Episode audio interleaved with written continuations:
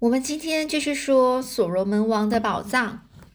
那上次我们最后说到了这个这个艾伦夸特曼他们这一行人呢，是为了要让这个库库安纳族的人民呢，或者是他们这呃这些还有国王，甚至这个特瓦呃特瓦拉这个国王啊，让他们相信呢，呃这个他们这行人呢，其实有有魔法。哦，所以呢，这个古德上校呢想起来了，就是呢，就是刚好六月四号，呃，就是嗯，这个历法上呢有非常明显的注明说，在这个格林威治时间八点十五分的时候会出现这个月全食的现象，而这个他们呢这个地方也看得到，所以呢，这这是一个征兆啊，就让他们相信呢，我们的法力是可以通晓神意的。于是呢，这个故事就这样接续下去了。亨利爵士就急着问古德说：“如果那到时候如果立法上的这个历书啊是错误的，该怎么办呢？”这古德上校就说：“这毫无理由怀疑这件事啊，就没有理由啊，这一定是不会错的。这月食向来是按照他们的期间出现，至少这是我对他们的理解。特别是这次呢，是可以在这个南非看到。”我已经算好这个观测月食的准确的位置。月食啊，应该从明天晚上十点开始，持续到十一点半，大概一个半小时。这段时间将进入黑暗世界。这亨利爵士就说：“我想咱们最好冒险赌上这一回了。”这尽管呢心生怀疑，但是我呢仍然是勉强的同意了。这个我呢，也就是这个艾伦·夸特曼的一个这个角色的这个。的定位啊，就说，尽管呢生心生怀疑，那这个艾伦夸特曼呢是仍然是勉强的同意了，因为这很难把握这个月食出现的时机呀。例如明天或许是阴天，或许我们的日期有一有一些闪闪失啊，就是有一些出了一些问题。我请这个乌姆宝帕呢就帮我们找回这些首领们。不一会儿呢，他们就再度进进入这个屋子，然后就对他们说：“库库安娜。”的这个大人物们，以及英法杜斯，听我说，我们本来是不喜欢展示法力，因为这将会破坏大自然法则，而引起世界上的恐惧或是混乱。但由于这件事啊，非同小可啊，我们看见屠杀，看见呃伊萨努西卡卡古尔的作为呢，是令人极度恼怒啊。伊萨努西卡古尔啊，也就是说，也就是那个女巫啊，很坏心的女巫。他的做做法呢是非常让我们非常生气啊！这卡古尔呢险些啊，就是险些将我们的朋友伊伊格诺西呢置之于死地啊！那时候差一点啊，把我们的朋友伊格诺西呢，也就是乌姆宝帕给给置之，把他用就是想要把他杀杀死啊！我们决定呢就打破规矩，然后展现的法力，让所有人看见这个征兆。各位，请到这里来吧。我们就走到门口，然后指向这个浑圆的红色月亮。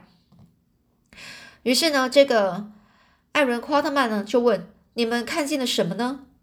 而他们的整个，他们这些就是库库安娜的这个代表们就说：“我们看到正要落下的月亮。”这时候呢，这个夸德曼就继续说：“是的，我问你，你相信有人能够熄灭正在升起的月亮，让这片土地的黑夜装上了帘幕吗？装上窗帘啊，就是那种帘幕啊。”然后听到这个问题呢，这首领们全部都露出了微笑，说：“没有人啊，我的主，没有人能够办得到。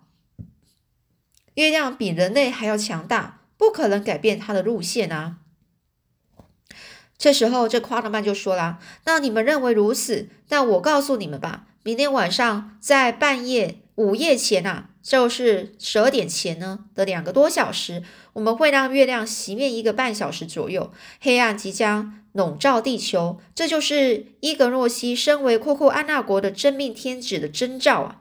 各位，对于我们的安排是否感到满意呢？”这老首领呢就笑着说：“是的，我的主。”然后开始交头接耳的。跟着同伴，呃，讲话，然后这交头接耳的同伴呢，就就听到呢，也就笑了出来，非常满意啊。如果你们能够办到，我们一定满意呀。就他们就纷纷的说了这些。当然啦，我们三个人说到做到啊。英法杜斯，你听见了吗？这个夸特曼就这样说啦。这英法杜斯就说：“我听见了，我的主。但是你许下的诺言是一件奇妙的事啊。”这夸特曼就说啦：“我们会做得到的，英法杜斯。”这英法杜斯就说：“太好了，我的主。今天，呃，距离日落后两小时。”今天日落后两小时呢，特瓦拉会邀请您前去观看少女的舞会。舞会开始一小时后，国王的儿子斯克拉卡将会杀了国王眼中认为最美丽的女孩，来去献祭沉默的山神啊！就是他会杀了最漂亮的女孩，然后去献给山神啊！他就指着这个所罗门大道最后面最远的那个最最。最近处就是最呃最远的地方，是离这个三座奇峰最近的地方。然后呢，他就说啦：“我的主，你就让月亮暗下，拯救少女的性命吧。如此一来，人们就会幸福了。”啊，这一这个是英法杜斯这样讲啊。老首领呢笑着说：“哎，人们才会真正幸福啊。”这个老首领也就是这个库库安纳族的那些那个那些代表们哦。这英法杜斯呢，继续说，距离这个鲁欧两英里处有座弯如新月的小山，那是我的军我军驻地，也就是他的军队驻扎的地方啊。这些首领呢，指指挥的其他三个军团也都会在那里。我们计划今天早上呢，让另外两三个军团也都移到那里。如果我的主真的让月亮变黑，我会在黑暗之中带大家走出鲁欧。走到那里会很安全，嗯，带大家出鲁欧哦，然后呢，可以向这个特瓦拉国王发动战争。而这艾伦夸特曼就说：“好的，那你就让我们休息一会儿吧，准备施以魔法。”那英法多斯站起来，就向我们举手行礼之后，就开始和这个首领们一道离开了。伊格呃伊格洛西，也就是这个乌乌姆宝帕。就说朋友们，你们真的能够做到吗？还是落下空话呢？也就是只是说空话呢？而这个艾伦夸特曼就说：“我们相信我们能够做到。”乌姆宝帕，呃，不，伊格若西，这太诡异了，太诡异了！如果不是因为你是英国人的缘故，我是不会相信的。不过英国绅士是不会撒谎的。如果我们能够过这一关，成成功的时候呢，我必定会重重的答谢你们。这个乌姆宝帕就这么说了。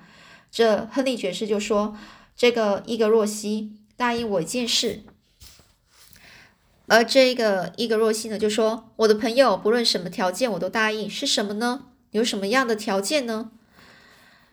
这这个亨利爵士就说：“如果你当上国王，请废除我们昨晚。”目睹的那些巫师大搜捕这个这一件活动啊，这个国家不应该再发生这种不经过审判就无无缘无故杀人的事件。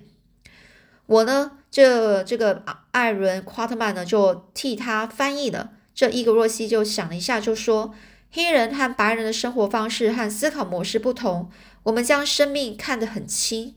但是我答应你，只要在我的势力范围内，我会阻止这件事。绝不再发生巫师大搜捕，也不会不经审判就任意将人处死。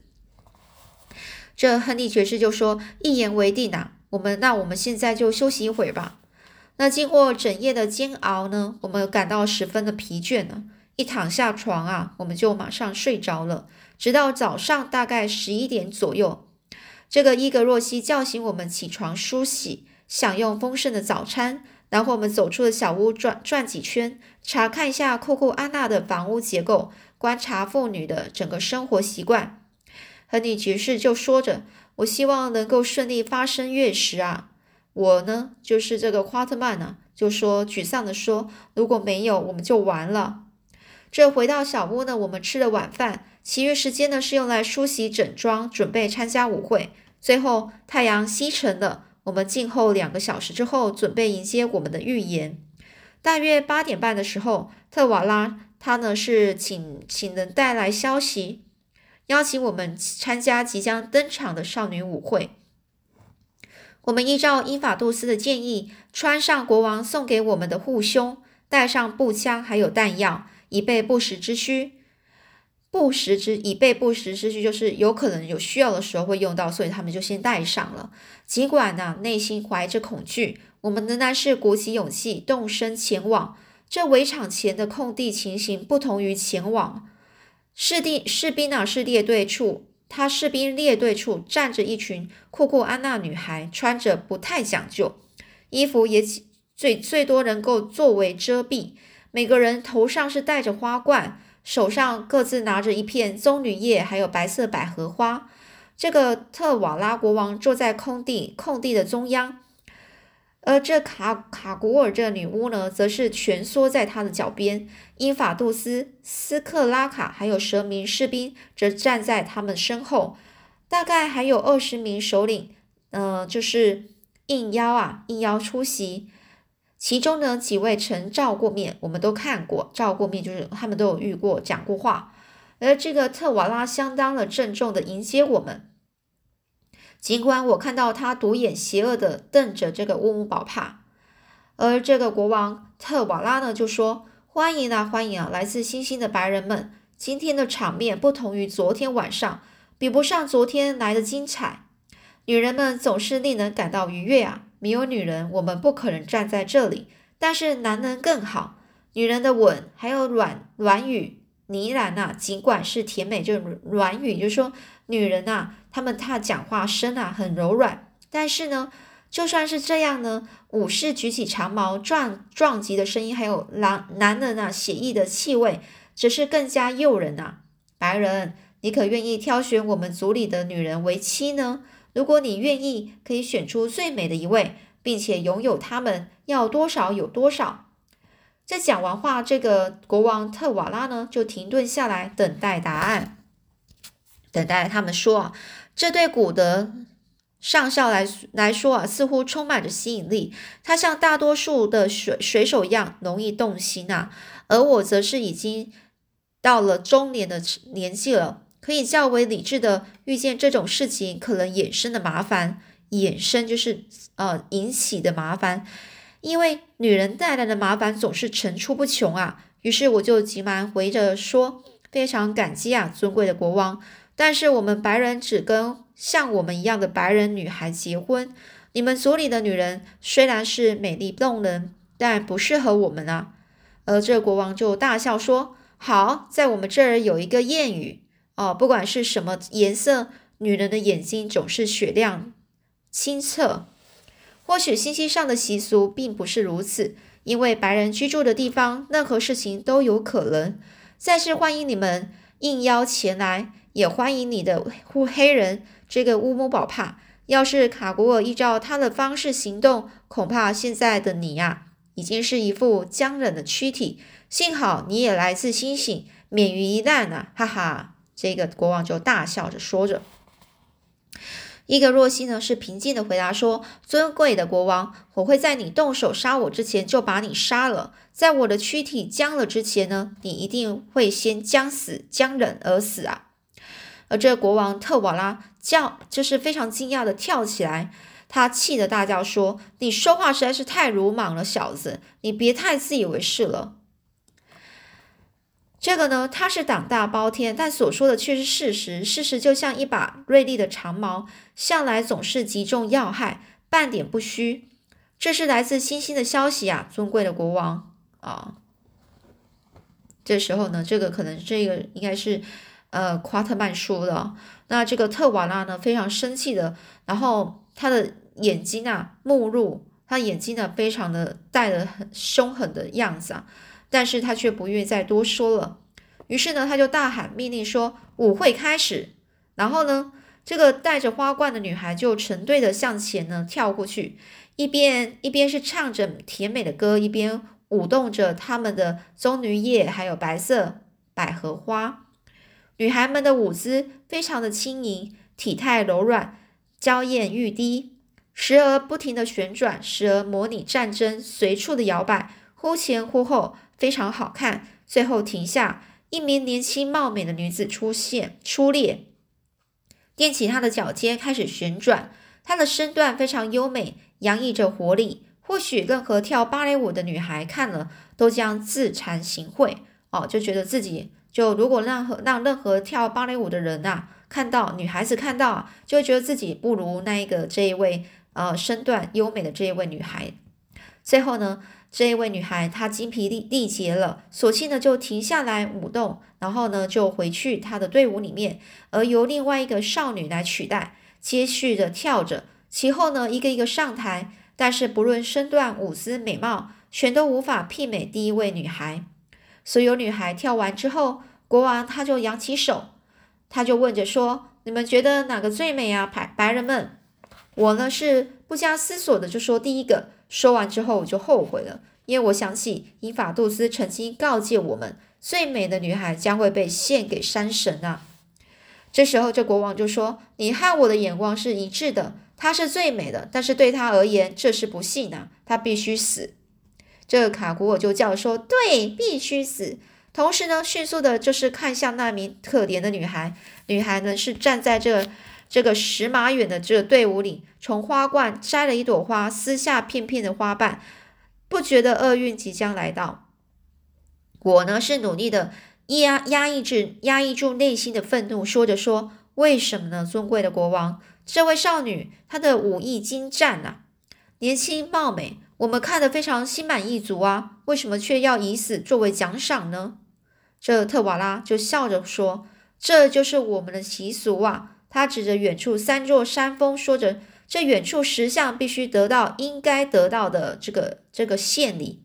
如果今天我不献祭最美的少女，我将会大难临头，身家性身家性命不保。于是人民预言呐。”如果国王不能够献祭舞会上最美的少女，去取悦那里的祖灵呢？祖灵就祖祖先的灵魂呢？灾难就会降临啊！